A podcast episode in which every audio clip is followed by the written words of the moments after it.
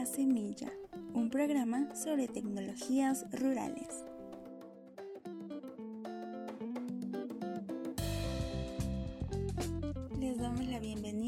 Este nuevo podcast creado por Descosur para dar a conocer las diferentes tecnologías para la gestión de recursos naturales y manejo productivo. Tecnologías que a lo largo del tiempo les hemos propuesto a nuestros grupos acompañados en el campo, que son fáciles de aplicar, sobre todo de replicar, y que les ha dado buenos resultados. En este programa hablaremos sobre nuestra propuesta para el desarrollo de la cadena de valor de los camélidos sudamericanos domésticos.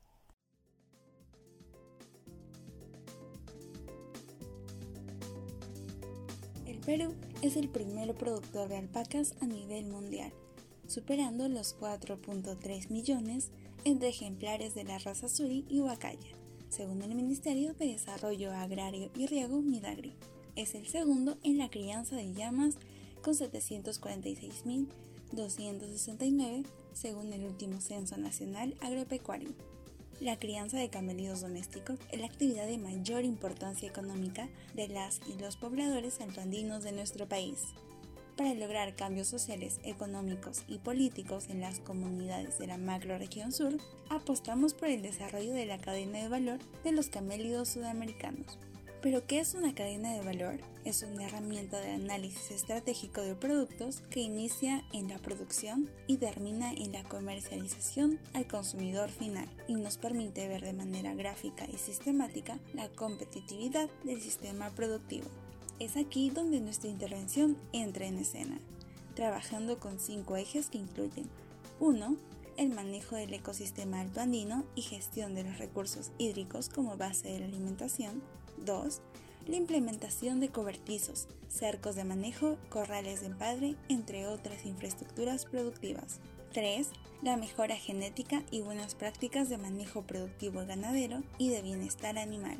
4 articulación y el acceso al mercado, a través de la formación especializada de esquiladores y maestras clasificadoras para la generación de valor agregado y comercialización asociativa. 5 el fortalecimiento de las organizaciones de productores y productoras y la gestión de gobiernos locales y regionales para la inversión en la cadena de valor de los camélidos. El médico veterinario zootecnista Moisés Mamani y el economista Rodolfo Marquina del equipo de Descosur nos contarán sobre la puesta en ejecución de esta propuesta en el campo.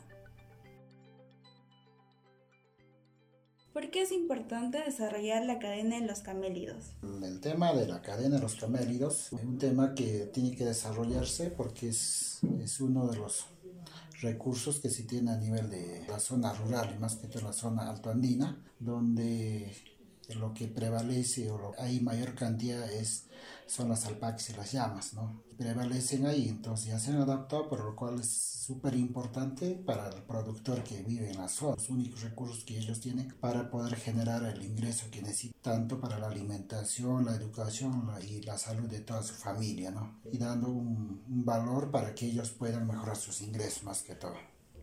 ¿Qué estrategias se usan en Descosur para implementar esta propuesta en el campo? Eh, nosotros hacemos tres estrategias. ¿No? Uno es el tema de fortalecer capacidades. Trabajamos a nivel de dos grupos. Uno que son los productores líderes, que llamamos aquellos productores que van haciendo un manejo más adecuado y los que sobresalen de todo un grupo de, dentro de una comunidad. ¿no? Entonces esos son los que fortalecemos capacidades más técnicas, más especializadas en el tema de manejo, ganadero, en el tema de recursos naturales ¿no? y, también el liderazgo y gestión del, fondo. Y eh, enseguida hacemos el fortalecimiento de capacidad a los productores de base. Hay productores que eh, de alguna manera todavía quedan, no tienen ese concepto de mejorar, pero sin embargo tienen animales. Igual hay que fortalecernos, hacemos capacitaciones masivas a los productores, ¿no? Para poder compartir conocimientos y hacer también de que ellos se puedan alinear al trabajo que están haciendo aquellos productores que son líderes y están más un poco más avanzados. Eh, el otro tema que hacemos nosotros también tenemos que ver el que esta gestión sea sostenible. Nosotros eh, implementamos varias estrategias estrategias y hemos estado implementando son los concursos de fondos que realizamos a nivel de cada comunidad o a nivel del distrito. Se califican el tema de manejo ganadero, el tema de manejo de recursos naturales y también el tema de la vivienda saludable. Tomamos los tres criterios para poder evaluarlos y hacer un incentivo a los que están llevando de manera satisfactoria y también vemos la parte de todo el desarrollo de, de la parte social que hay que trabajar bastante con el tema de la familia, sabiendo de que el campo la mayor parte se viene quedando son personas de tercera edad, porque hay mucha migración por varios factores, ¿no? El tema de, de los ingresos económicos por los bajos costos de la fibra y de la carne. El otro es el tema de la del minifundio, la parcelación. Entonces ya cada productor tiene un pequeño pedazo, digamos, de terreno que ya no va a soportar mucha cantidad de animales. Entonces eso también hace de que no tenga mucho ingreso. En el tema de cómo ellos dentro de la familia pueden organizarse y eh, hacer de que sus fondos no sean divididos, sino que puedan rentabilizar y tengan una visión empresarial.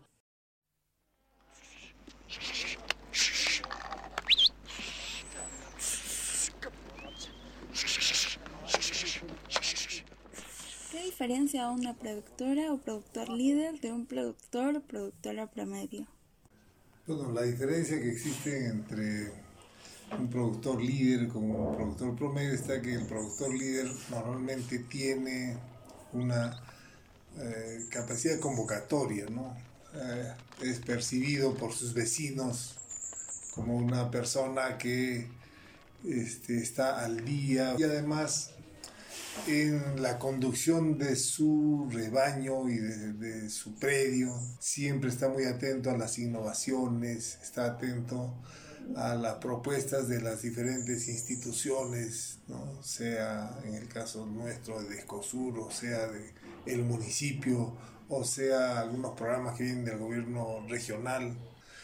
Segundo, comparte su información con sus vecinos. ¿no? Un productor promedio digamos, es el productor que hace sus actividades de manera tradicional, ¿no? En las épocas que corresponde, la esquila, el pastoreo igual, ¿no? Y no es tan atento a las eh, modificaciones, a las mejoras que es necesario estar preocupado permanentemente, ¿no? El productor líder, en cambio, sí este, interviene en la mejora de sus pastos, en el manejo del ganado, realiza el empadre controlado, este, para la comercialización busca asociarse, no solo individual, también cumple con el calendario alpaquero, ¿no? de las faenas que tienen que ver con el tratamiento sanitario, en la campaña de aparición está atento, ¿no? y está preocupado siempre por las mejoras. Esa es la diferencia. ¿no? Un productor promedio hace las actividades conforme a la rutina, un poco a la costumbre, ¿no? Y un poco, digamos, poco abierto a las modificaciones.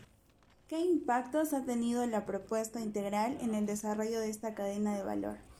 Bueno, los principales impactos están en tres campos. Uno es en el tema de manejo de los recursos naturales. Eh, los criadores creo que son ahora más conscientes de la importancia de trabajar en la mejora de los pastos y utilizar el agua de lluvia, aprovecharla mejor, manejar el agua de lluvia sobre las obras estas de infraestructura, Y por su cuenta, la misma gente está realizando ya ampliación de canales para mejorar la irrigación de los bofedales, haciendo pequeños reservorios y micro represas. Después está desarrollando las prácticas de propagación de los pastos naturales. Abonamiento es otra de las cosas que no se hacían antiguamente y ahora se hacen, ya se, se esparce el abono de los corrales en las, los pastizales y eso ayuda a que los pastos se recuperen. En el manejo ganadero también dos cosas son importantes, ¿no? Ya esa, ese criterio para hacer mejoramiento genético, seleccionando sus animales, y haciendo el empadre controlado. Bueno, además de las prácticas de mejoramiento genético, que también ya lo viene haciendo, adicionalmente a eso está la propia evaluación de las crías que le permiten en las siguientes campañas conservar a los mejores ejemplares para las sucesivas generaciones, ¿no? Después el, todo el manejo sanitario también, ¿no? el tratamiento de las crías en, en la época de parición, todo un conjunto de prácticas que reducen la mortalidad y eso ayuda a que se capitalicen.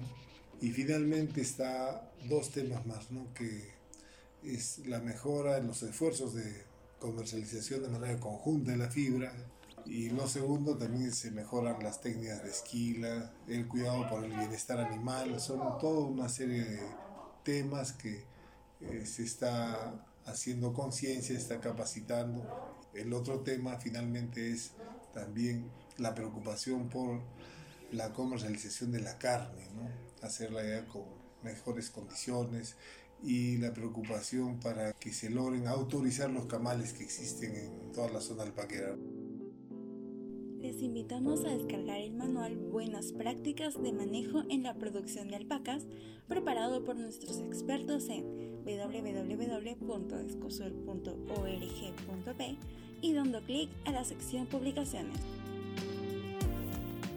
Y llegamos al final de este capítulo. Muchas gracias por escucharnos. No te pierdas el próximo episodio.